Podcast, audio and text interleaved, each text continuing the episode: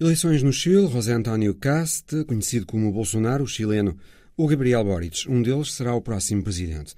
O novo livro de Mikhail Gorbachev, comentado por José Milhazes, que o traduziu para português e lhe escreveu a introdução. E o caos económico na Turquia, com o presidente Erdogan a avançar para experimentalismos que, para já, estão a custar muito caro à população e que lhe podem custar a si próprio a reeleição em 2023. São os temas para esta Visão Global. Bem-vindos.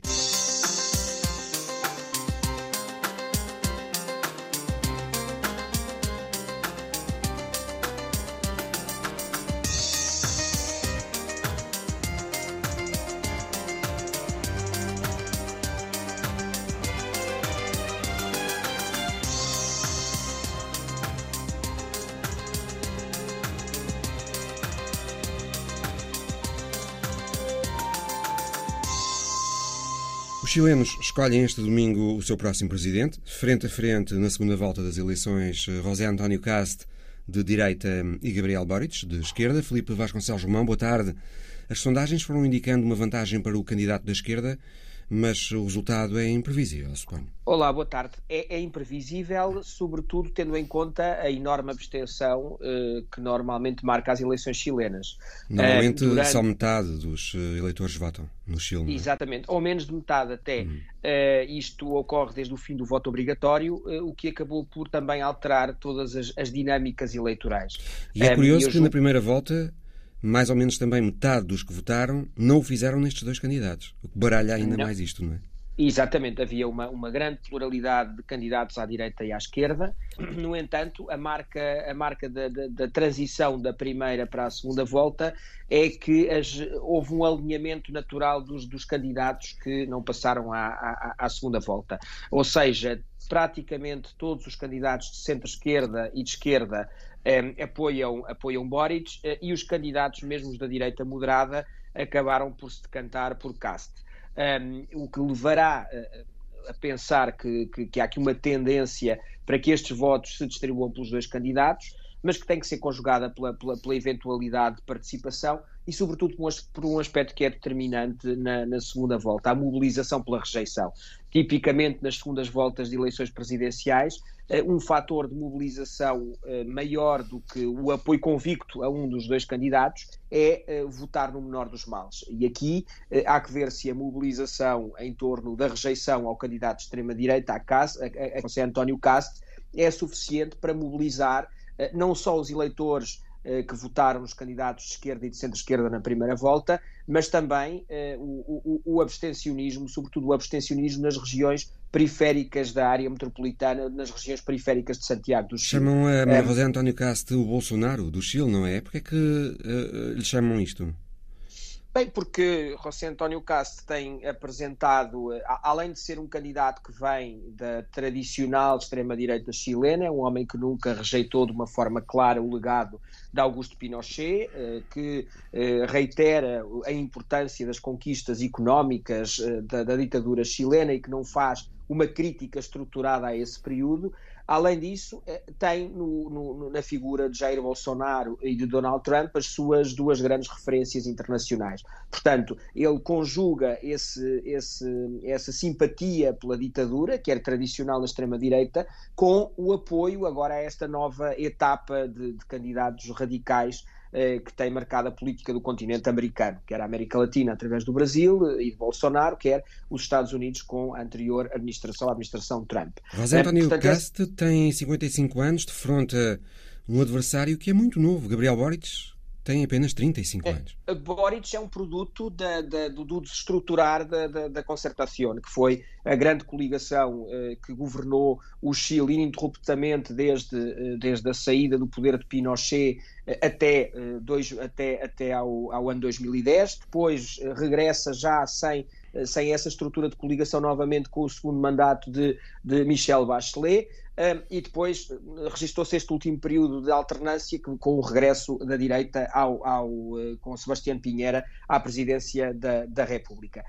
No entanto, esse destruturar do, do, do modelo político que assentava numa grande coligação entre a esquerda moderada, o centro-esquerda e uh, o centro uh, democrata-cristão, portanto, entre os, o, o, que aqui na Europa chama, chamaríamos o, Partido Socialista, de tendência social-democrata, e uh, a democracia cristã moderada, do Partido da Democracia Cristã, essa coligação governou e marcou, sobretudo, o período da transição chilena. Portanto, os chilenos apoiaram de uma forma muito clara durante muitos anos, durante os anos, sobretudo os anos do voto obrigatório, apoiaram essa, essa continuidade política que depois se materializou em candidatos democratas cristãos, em, em presidentes democratas cristãos como Frei e em presidentes socialistas como uh, Ricardo Lagos ou, ou Michel Bachelet.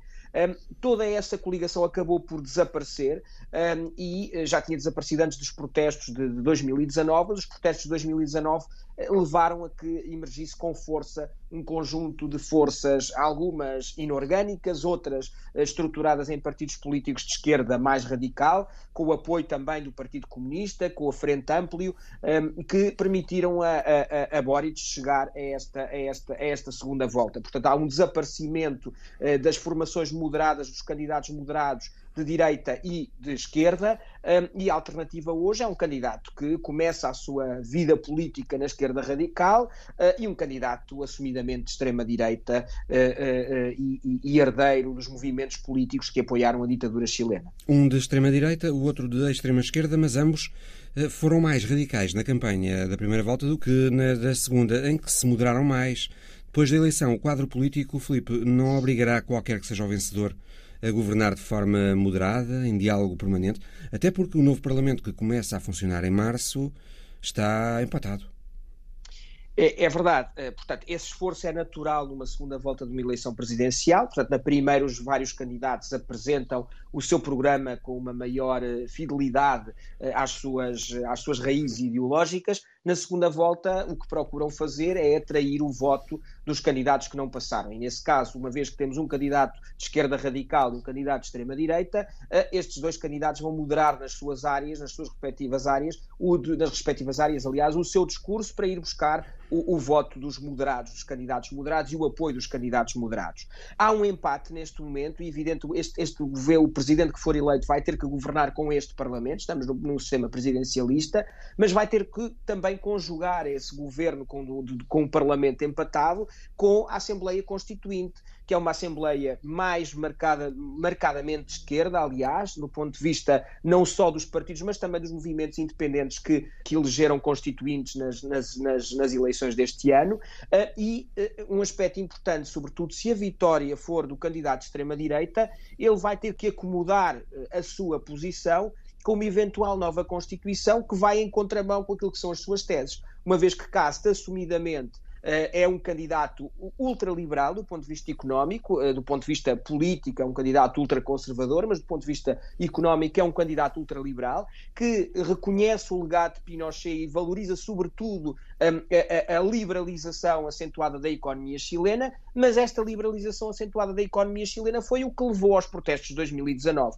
E a Assembleia Constituinte que foi eleita é uma Assembleia que pretende, da sua, na, na maioria dos constituintes, redigir uma, uma, uma nova lei fundamental que justamente procura construir ou procura ir no sentido de uma maior intervenção do Estado na economia. Portanto, pode haver aqui uma espécie de curto-circuito, no caso uma eleição de caste, eh, em que a nova administração, o novo governo, vai ter que conjugar eh, a sua, a sua atuação com um Parlamento empatado, mas com a eventualidade da chegada de uma nova Constituição que, vá, que seja claramente contrária àquilo que são os seus postulados económicos.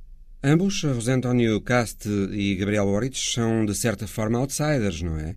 Ninguém imaginava que a sucessão de Sebastião Pinheira se viria a decidir entre eles. Antes dos protestos de 2019, ninguém pensava, porque o Chile parecia caminhar para uma espécie de alternância em que nós tivemos eh, uma presidência desde 2000 a esta parte, Lagos, Bachelet, Pinheira, Bachelet e novamente Pinheira. Portanto, havia aqui uma, uma alternância. A implosão da concertação levou a, esta, a este o desenvolvimento de, de dois blocos um marcadamente um, um, de direita, mas que recolhia a direita democrática. Claro que numa segunda volta a extrema-direita tendencialmente votava em Pinheira nas últimas eleições e nas eleições de 2010, um, e a, esquerda mais radical acomodava-se às posições de Bachelet. De resto, o segundo mandato de Bachelet, que terminou há quatro anos, é um mandato já mais próximo de, de, uma posição, de posicionamentos ideológicos uh, mais, mais à esquerda, uma vez que Bachelet reconhece que tem que fazer alguma coisa do ponto de vista da construção de um Estado social e de uma maior intervenção do Estado, sobretudo nas áreas da saúde e da educação, por exemplo. Há uma aproximação e próprio, o próprio Boric reconhece que o segundo mandato de Bachelet foi importante uh, uh, desse, desse, desse, ponto de vista. No entanto, o facto de, de, de, estarmos com uma presidência profundamente impopular, que depois chocou de frente com as manifestações de 2019, acabou por contribuir para essa também implosão, podemos dizer assim, daquilo que era o sistema de alternância que parecia estar a construir-se. Como é que estes eh, dois candidatos se afirmaram a ponto de chegarem à situação em questão, de poderem ambos ser presidente do Chile? Como é que se foram afirmando? Bem, Boric, eh, os dois, os dois começaram com um discurso mais radical do que aquele que têm hoje nesta, na, na campanha para esta segunda volta. Cast é um homem de origens, uh, de, de, origens alemãs, é filho de um alemão. Durante a campanha da segunda volta comprovou-se que Cast tinha mentido em relação ao passado do seu pai, que foi membro do partido nazi durante na parte final da segunda, da segunda Guerra Mundial. Um, há aqui uma preocupação em esconder essa parte, mas é um homem que vem dessa, dessa, dessa, dessa migração germânica que assumiu também posições muito conservadoras no contexto, uh, no contexto uh, da, da, da, vida política do Chile e que apoiou abertamente, uma parte dela apoiou abertamente a, a ditadura de Augusto Pinochet. Foi moderando, eu diria que uh, não, apenas já na, não apenas na segunda volta, mas temos que ver que quando alguém procura, encontra novas referências como Bolsonaro e Trump, consegue de certa forma romper com a sua referência anterior, que era uma referência marcadamente ditatorial. E mal ou bem, o facto é que Bolsonaro e Trump são, são, são presidentes eleitos democraticamente. Portanto, conseguiu haver, conseguiu uh, uh, registar aqui uma ruptura. Um, prévia à campanha para a segunda volta, em que as suas referências foram estas novas lideranças de direita radical uh, no contexto latino-americano. Também o Vox, o partido de extrema-direita espanhol, apoiou abertamente Cast e manteve encontros com Cast durante, durante, o, último, durante o último período. Uh, Boric é um homem que vem de, de, uma, de uma, luta mais social, de, uma, de, uma, de um líder dos protestos uh, estudantis, líder estudantil. mas Próximo do Podemos, ele... em Espanha, não é? Próximo do Podemos em Espanha, exatamente, é, é outra face, não é, de, do, do, dos alinhamentos internacionais é essa.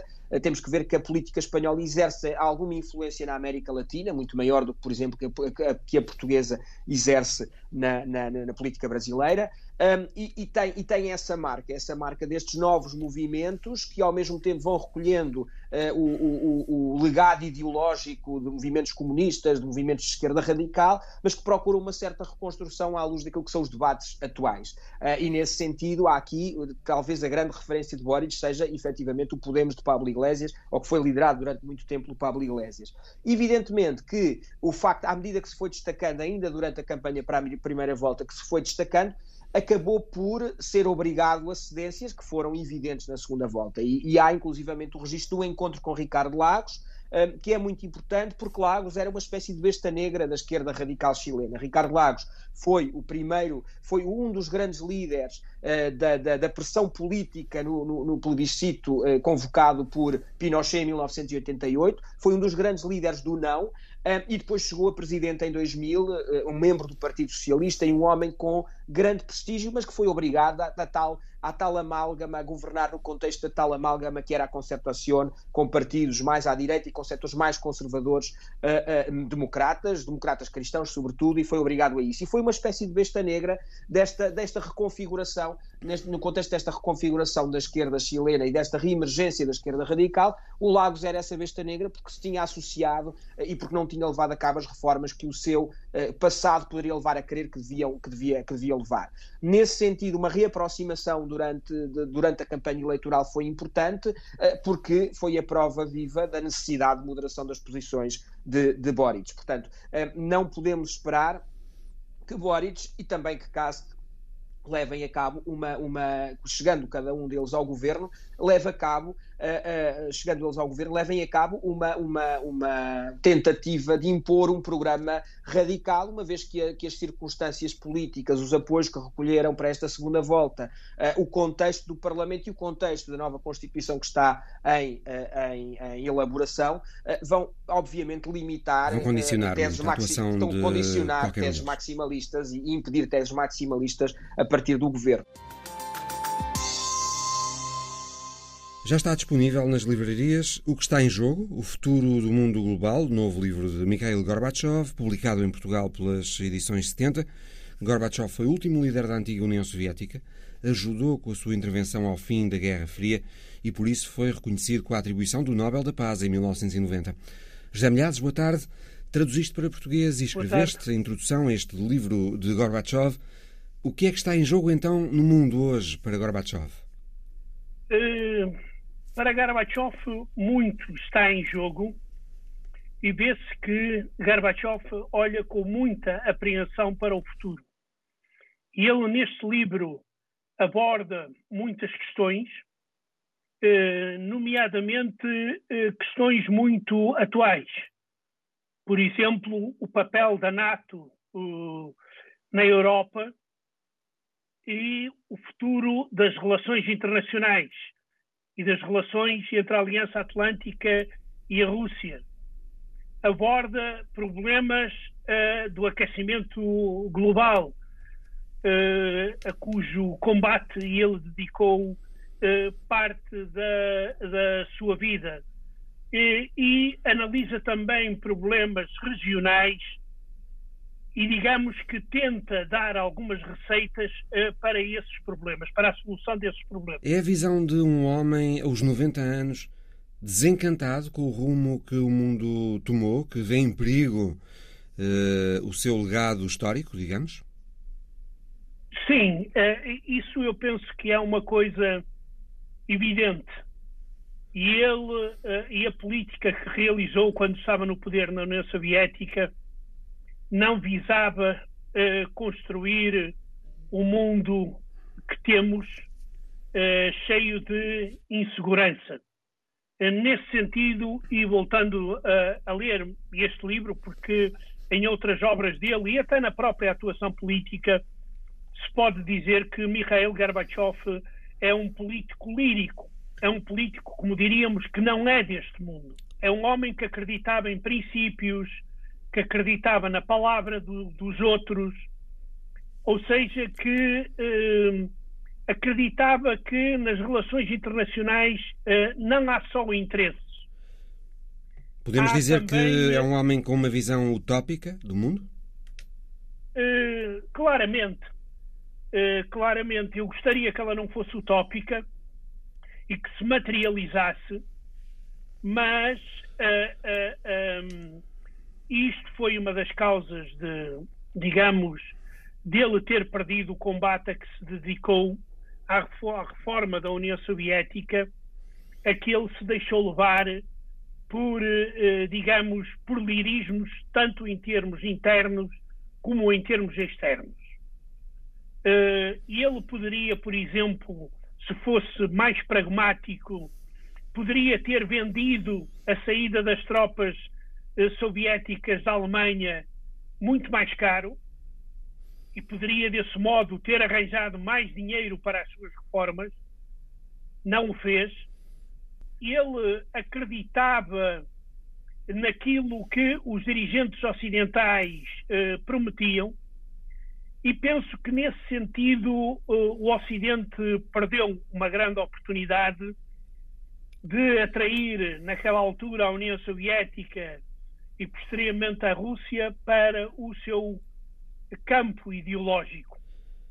Isto uh, porque era grande a vontade naquela altura dos soviéticos de aproximarem-se do Ocidente, porem fim à Guerra Fria e aprenderem aquilo que eles não sabiam fazer, ou seja, a criação de uma economia de mercado que eh, conseguisse melhorar a vida dos cidadãos da União Soviética. 30 anos depois do fim da Guerra Fria, Gorbachev vê a paz mundial novamente em risco, Zé? Claro, é, claro que vê. É, por exemplo, com o fim de uma série de tratados fulcrais no campo do desarmamento que já não funcionam. Uh, por exemplo, o da, da redução e controle de mísseis de curto e médio alcance na Europa e outros, outras, eh, digamos, uh, traves mestras da nova política de desarmamento. E eles hoje, estes acordos, deixaram de funcionar e claro que isto o preocupa. Preocupa-lhe também uh, os conflitos uh, regionais. Isso é outro problema e como eu já assinalei, ele prestou uma grande, ele foi inclusive a dirigir uma organização internacional que se chama a Cruz Verde, que é uma organização, uh, digamos, virada para a, a, a procura de soluções para os problemas do aquecimento eh, climático e, digamos, para o melhoramento uh, do ambiente em que as pessoas vivem. Que propostas genéricas é que ele deixa neste livro? O que está em jogo, o futuro do mundo global, Zé? Uh, por exemplo, ele defende que o mundo deve ser multilateral e não unilateral vê uh, um, com forte preocupação o alargamento uh, da NATO, vê também uh, de uma forma preocupante as relações entre a NATO e o seu país, a Rússia. aqui é uma coisa interessante assinalar que Mikhail Gorbachev, neste campo, apoia grande parte da política externa de Vladimir Putin, nomeadamente a ocupação da Crimeia pelas tropas russas em 2014, chama também a atenção para um dos grandes problemas que é a onda do populismo no mundo e o chamado declínio das ideologias. E assume-se claramente como um social-democrata. Esta semana ficámos a saber que pode haver outra cimeira entre Joe Biden e Vladimir Putin, já muito rapidamente, ainda antes do final do ano. Os dois falaram numa videoconferência ainda há muito pouco tempo. Parece haver vontade em conversar. Achas que o clima está mais para um entendimento ou para um agravamento de tensão entre a Rússia e os Estados Unidos? A julgar pela retórica, uh, as coisas não melhoraram depois da, dessa videoconferência de que falaste. E daí que é necessário a realização urgente de outra videoconferência a fim de levar à prática uh, aquilo que foi, tomar, foi aprovado na primeira videoconferência, ou seja, uh, é necessário diálogo. Uh, esta segunda videoconferência deverá debruçar-se sobre as formas eh, de diálogo o que está em cima da mesa e quem são, uh, digamos, os um, principais personagens uh, neste diálogo para resolver graves situações como aquela que neste momento tem lugar na Ucrânia e, de um ponto de vista mais geral, as relações entre a Rússia e a NATO a Rússia e a União Europeia e a Rússia e os Estados Unidos. Ucrânia, alargamento da NATO e Bielorrússia, por certo, dominam estas conversas. A, Bielorrússia eh, nem tanto, porque, digamos, a Bielorrússia está entregue à Rússia. E não para, a não ser que aconteça alguma coisa de extraordinário na Rússia, eh, a Bielorrússia ficará durante muito tempo sob uh, forte influência da Rússia, e é muito provável que dentro de alguns anos, a médio prazo, penso eu, uh, a Bielorrússia será completamente anexada uh, pela Rússia, não de forma militar, mas de forma económica e política. Mas os claro outros dois temas, a Ucrânia e o alargamento da NATO, são os principais paus, digamos, na engrenagem das relações entre a Rússia e os Estados Unidos. Há mais um tema ainda que é a questão do o tratado de, eh, de controlo do, do proliferamento de uh, mísseis de curto e médio alcance na Europa. Isso porque a Rússia acusa a, a NATO, uma das acusações é de que a NATO uh, está a instalar armamentos cada vez mais sofisticados perto da fronteira, das fronteiras com a Rússia, o que vai afetar a segurança da Rússia. Daí a importância da renovação ou do refazer uh, deste, deste tratado. Este é um problema que pode ser resolvido. A questão da NATO, eu acho que a Rússia colocou a fasquia demasiadamente alta para o estado em que a Rússia neste momento se encontra e os objetivos que quer alcançar. A Rússia uh, quer, uh, no papel, uh, a fixação de que a NATO não se alargará ao Oriente, ao leste, isto tendo em vista principalmente a Ucrânia, a Moldávia e a Geórgia, mas também depois poderá vir o Azerbaijão. E aqui é uma questão que é uma linha vermelha traçada por Putin que é difícil acreditar que a NATO aceite, nestes termos, uh, as condições de Moscou. E o secretário-geral da NATO já veio dizer repetidas vezes que a NATO recebe no seu seio quem quiser, tem as portas abertas para quem quer entrar na NATO. Uh, claro que neste momento ainda não é muito atual falar da entrada da Ucrânia eh, para a NATO, e Moscou sabe disso, sabe que isso vai demorar muito tempo.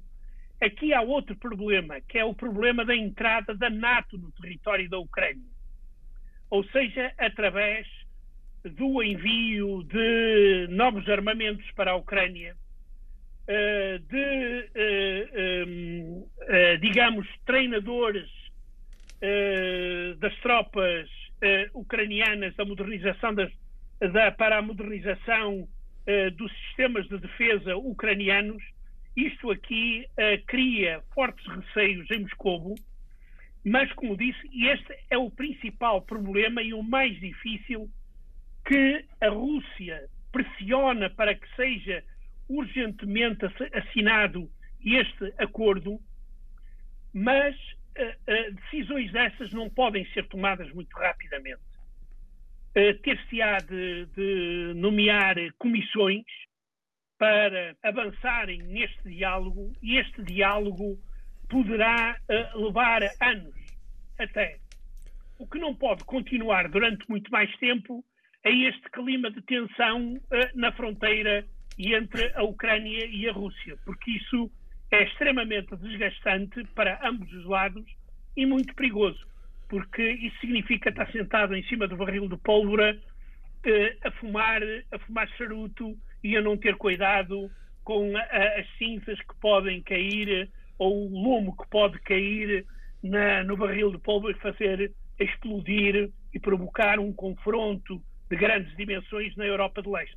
Entretanto, houve esta semana outro encontro entre Putin e o presidente da China. Já houve à volta de 30 encontros entre os dois. A China e a Rússia, Zé, colaboram contra os Estados Unidos? Claro. Eh, e isto, digamos, que é importante tanto para a China como para a Rússia. Eh, um dos problemas da Rússia, por exemplo, no, na, no flanco ocidental, é que a Rússia não tem aliados nenhums. A Rússia está sozinha frente à NATO e à União Europeia.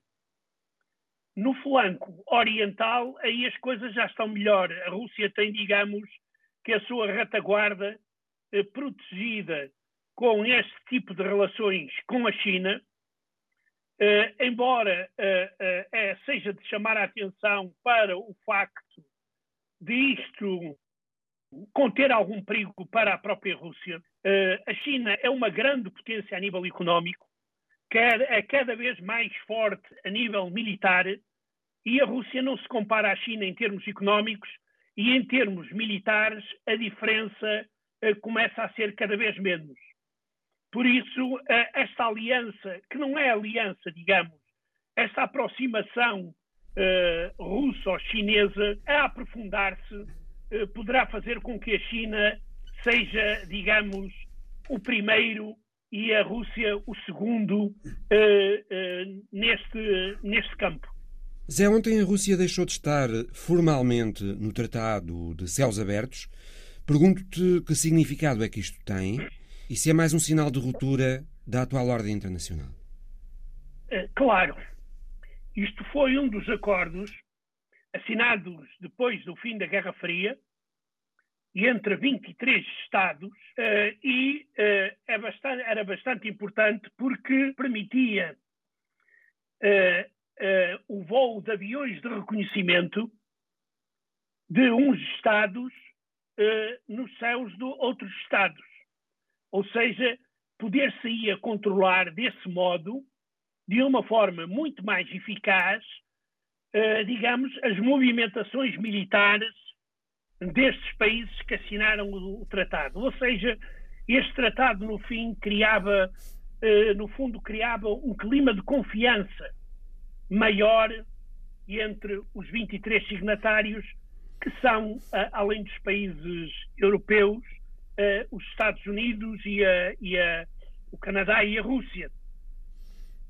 Os Estados Unidos já tinham abandonado este tratado e, digamos, a Rússia disse que depois de, do abandono dos Estados Unidos, este tratado perdia sentido. Porquê?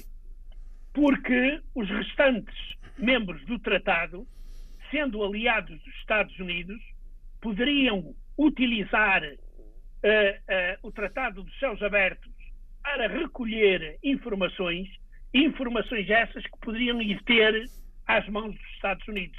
Ou seja, a Rússia deixava de poder controlar, uh, por exemplo, os Estados Unidos, mas os Estados Unidos iriam continuar a controlar a Rússia.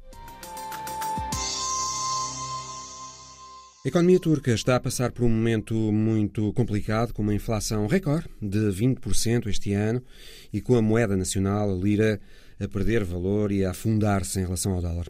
Boa tarde, José Pedro Tavares, correspondente da Antena 1 em Ankara. A vida para os turcos não está fácil com os preços de bens básicos como leite ou papel higiênico a dispararem e outros bens de primeira necessidade a faltarem, não é? Nada fácil eh, e, enfim, as decisões do governo de, do presidente Recep Tayyip Erdogan têm de facto provocado eh, muitas dificuldades económicas para, para os turcos.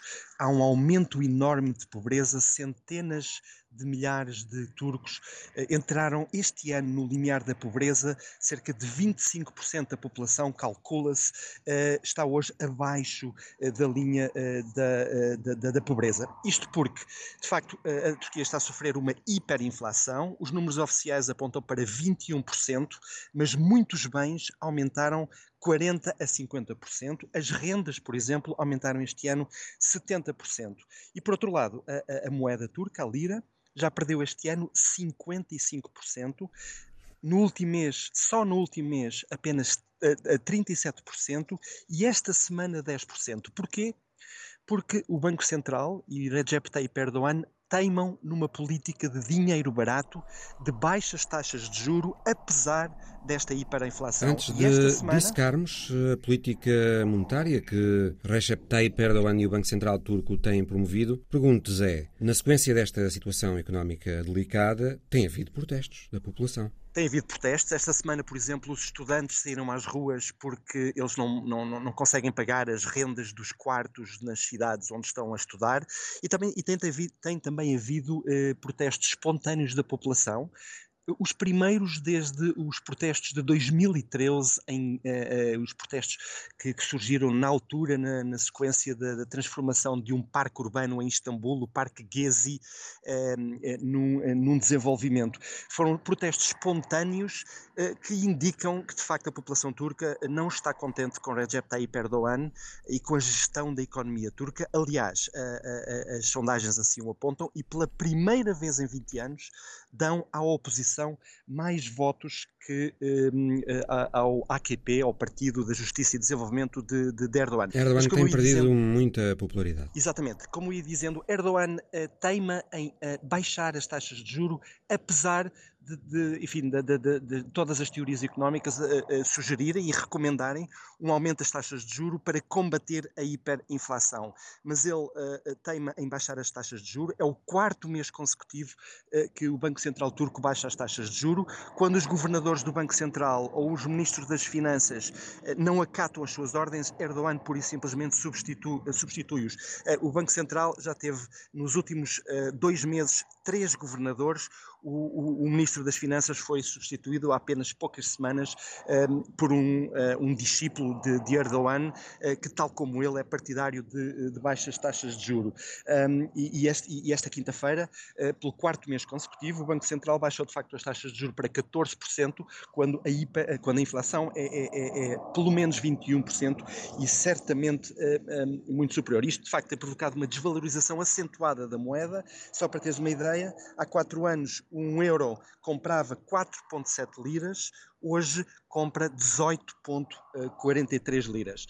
Para tentar um, acalmar esta situação, o presidente Recep Tayyip Erdogan, esta semana também, um, decretou um aumento do salário mínimo em 50% para 4.250 liras. O problema é que hoje eh, estas 4.250 liras representam apenas 230 euros, quando uh, há, há, ano e meio uh, eram, era qualquer coisa como 350 a 400 euros. Portanto, uma, uma perda do, do, do poder de compra uh, dos turcos, uh, uh, uma perda das pensões, uma perda do valor dos depósitos dos turcos que estão a lançar muita gente para a pobreza. Essa política económica e monetária que o Banco Central da Turquia e o presidente Erdogan têm promovido, de crédito barato e uma lira muito fraca, ela está a contribuir para estas dores de curto prazo para esta situação económica da Turquia muito difícil, mas Erdogan espera colher frutos dela a prazo, não é? A previsão de crescimento da economia turca este ano é de 9%. Certo, porque com a lira, uh, uh, enfim, desvalorizada, obviamente que os produtos turcos são bastante competitivos no mercado internacional e as exportações turcas, no curto prazo, têm aumentado e a economia turca tem, de facto, vai crescer provavelmente, também por causa do efeito pós-pandemia, cerca de 9% este ano. Mas isto à custa do poder de compra do dos, eh, dos cidadãos turcos e, uh, uh, enfim, da, da, da, da, riqueza dos, dos próprios cidadãos. O, todos os mercados, todos os analistas económicos sugerem que o, o, Banco Central pare de baixar as taxas de juros e, pelo contrário, aumente as taxas de juros, até porque essa é a tendência geral a nível global. a inflação está a crescer também na Europa, também nos Estados Unidos e os bancos centrais de muitos países, nomeadamente o americano, vão, vão certamente eh, subir eh, nos próximos meses as, eh, as taxas de juro, mas Erdogan, por teimosia e também porque as taxas de juros são, de certa maneira, condenadas na religião islâmica, a renda, o juro, é um conceito condenado na, na, na religião islâmica, é partidário de, de, de, baixas taxas de juro, de uma economia ao rubro, de dinheiro barato para fomentar a produção e, um, uh, e assim tentar eventualmente uh, um, um, sucesso económico através de exportações baratas. Erdogan parece estar, de certa forma, a emular o modelo chinês de salários baixos para impulsionar as exportações, o que é outro sinal de afastamento de Erdogan do modelo liberal ocidental que antes abraçava. Totalmente, e é um, um, eh, é um jogo muito arriscado, é uma, é uma aposta, é uma estratégia muito, muito arriscada e que no contexto uh, económico global uh, a maior parte dos analistas sugere uh, estar condenada ao fracasso.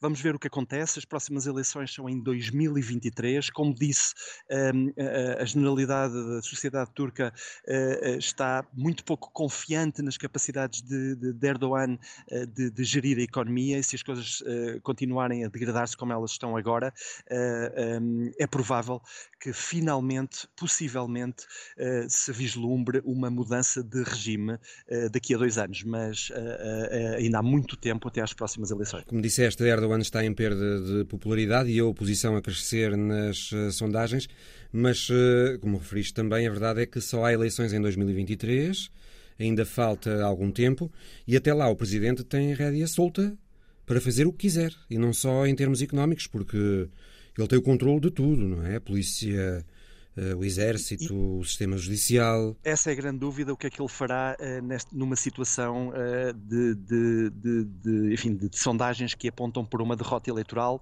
é provável que há, há, quem diga que ele vai tentar encontrar uma situação de emergência que lhe permita adiar as eleições. ele tem o controle total dos, dos, dos meios de comunicação social um, ehm, e mesmo com este controle total, a, a oposição parece estar uh, agora a levar a melhor, uh, mas uh, com, com, portanto, com esse controle da, da, comunicação social e com uma série de, de, de medidas de, de, domínio total de todos os pilares da sociedade e do Estado turco, a, a grande incógnita é o que ele fará para tentar eventualmente adiar, anular, não reconhecer e, uma eleição que, que, lhe poderá ser desfavorável e perpetuar-se no poder. A, a verdade é que ele parece estar muito muito mal aconselhado sempre que há alguém que uh, discorde das políticas dele, nomeadamente estas políticas económicas, uh, são, são afastados. O núcleo que, que, que, que, o, que, o apoia e que o circula parece ser definitivamente um núcleo de, de, de pessoas que, que, apenas fazem a vontade ao Presidente e há cada vez mais a noção de que o Presidente está desfasado da realidade, não conhece a realidade e aposta em. Em medidas que, que, que, que, são erradas, nomeadamente estas, esta eh, das, das taxas de juro, de, de, de, uma diminuição das taxas de juro eh, e desta política eh, económica de dinheiro barato e de economia ao rubro, ehm, que poderá ter consequências desastrosas, já está a ter consequências desastrosas para, para, para a sociedade turca e para o comum do, do, do cidadão turco. Zé Pedro, será que a única forma de Erdogan conseguir evitar a derrota em próximas eleições, sejam elas em 2020, 2023 ou mais tarde, se forem adiadas, é esta política monetária arriscada acabar por dar resultados a prazo? É, é, é, é muito difícil, eh, pelo menos é o que os, os, os peritos económicos uh, sugerem, é muito difícil neste contexto global que vivemos uh, de, de, de, aumento da inflação em, termos, em termos globais.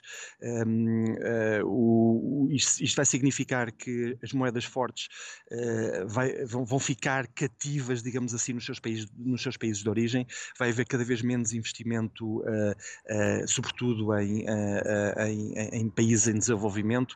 O investimento, o investimento externo na Turquia tem caído a pique, há cada vez menos dinheiro a entrar e, e, é pouco provável que esta política económica funcione, pelo menos a, a curto, médio prazo, até 2023. Um, ehm, mas vamos ver, vamos ver o que, é que, o que é que acontece. A verdade é que os turcos estão a passar dificuldades enormes no dia a dia. o preço de, de alguns produtos uh, disparou, uh, aumentou uh, exponencialmente e, e, e, os 20% ou 21% que são os números oficiais da inflação são provavelmente na realidade ultrapassados e muitos produtos aumentaram 50%, 60%, 70%. A história da semana de Alice Vilaça chega-nos das bancadas do estádio do Betis de Sevilha. Choveram 19 mil peluches no estádio Benito Villamarim, em Sevilha, para que nenhuma criança fique sem brinquedos no Natal. É a tradição natalícia da equipa sevilhana do Real Betis, que acontece no último jogo do ano em casa. O Betis venceu a Real Sociedade por 4 a 0, mas o momento alto da partida foi ao intervalo.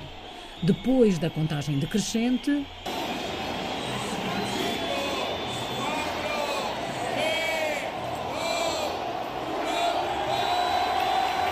Miúdos e graúdos atiraram peluches das bancadas do Benito Villamarim e deram cor ao relevado.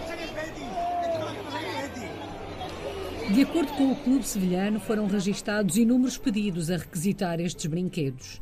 Nas próximas semanas e meses, o Betis vai entregar os brinquedos a diversas instituições e associações de solidariedade e de trabalho social nacionais e internacionais. Entre os destinatários estão a Comissão Espanhola de Atenção ao Refugiado e ainda crianças do projeto da Fundação do Betis na Guiné Equatorial. A chuva de peluches ocorreu pela terceira vez, sendo que no ano passado, devido às restrições da pandemia, teve outros contornos, menos especiais, já que se desenvolveu pela internet. Na primeira edição, foram recolhidos do relevado do Benito Villamarim cerca de 16 mil peluches. O ano passado, foram 17.500. No domingo passado, voaram qualquer coisa como 19 mil peluches e muitos mais sorrisos. O resultado foi de 4 a 0 para o Betis. Mas é caso para dizer que quem marcou o golo foi a solidariedade.